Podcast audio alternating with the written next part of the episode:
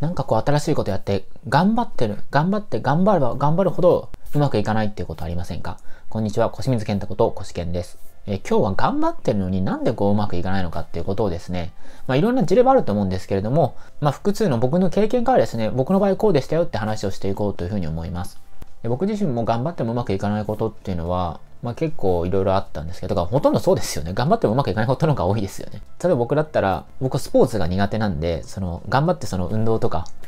まあ、頑張ってというかもういやいやいや、特に親に野球とか行かされてたんで、なんとか頑張って言ってたわけです。でも、キャッチボール僕できないんですよね、もう。できないとわかんないかもしれないですけど、あの、キャッチボールのボールが来るのこう怖くて、もう、野球ってこう、まあ、正面で受け止めなきゃいけないんですよね。で僕怖くて、もう、こっち、ななんですか、正面で受け、受け止められないんですよね、この、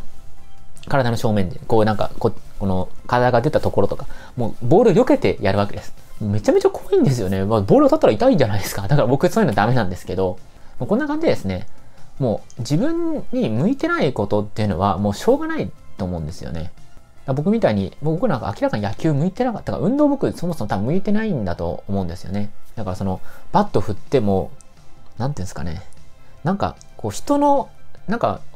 特に体育とかって、なんかこう、人がこれやって、で、これ真似して、やってるの見て真似してやってねみたいに言われても、僕見てもわかんないんですよね。なんかこの人がやってるのを見て真似してねみたいな。だから自分だけなんかその、覚えてますよ。バスケとかで、そのレイアレイアップってありますよね。こうなんかあの、カゴ、カゴみたいなのがあって、そこにボールをこう置くみたいな。あれも僕一回もできた試しないんですよね。だ多分僕の自身はそういう人のなんか、そういうやってるのを見て真似するのが非常に苦手なんだと思うんですよね。まあ、ということを考えますと、やっぱりその、僕の場合人の、なんですか、体の動きとか見て、なんか真似するのは多分苦手なんでしょうね。多分ね。なんかそういうのが、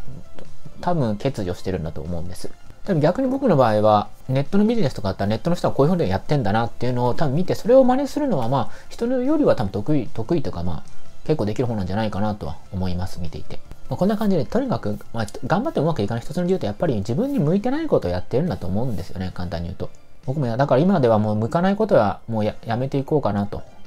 思っています。でも、まずはビジネスなんでいろいろやることは大切なんですけどね。でもやっぱり、向かないことっていうのをやってもね、やっぱり僕事務作業とか向いてませんし、あと、人に気使ってなんかこうメールをやるとかね、そういうのも苦手なんですよ。だからそういうのも、あの、だんだん今、今ですね、あの、ちょっとずつ人にお願いしていこうかなと考えて、まあいろいろやっています。ということで今日はですね、頑張ってうまくいかないんだったら、そもそもそれで向いてんのかなってこと、まあ、結構簡単な話ですけれども、考えてもらえればなっていう話をしました。今、期間限定で世界不適合者で鬱だった僕が、変人のまま好きなことで生き抜いてきた ADHD 最適ライフ構築メソッドを無料ウェブセミナーで公開しています。参加登録は動画の下の詳細欄のリンクをクリックしてください。また、この動画にいいねとか質問をコメントいただけますと、それを参考に動画を作っていきますので、ぜひいいねとコメントお願いします。また、動画の更新を見逃したくない方は、チャンネル登録をお願いします。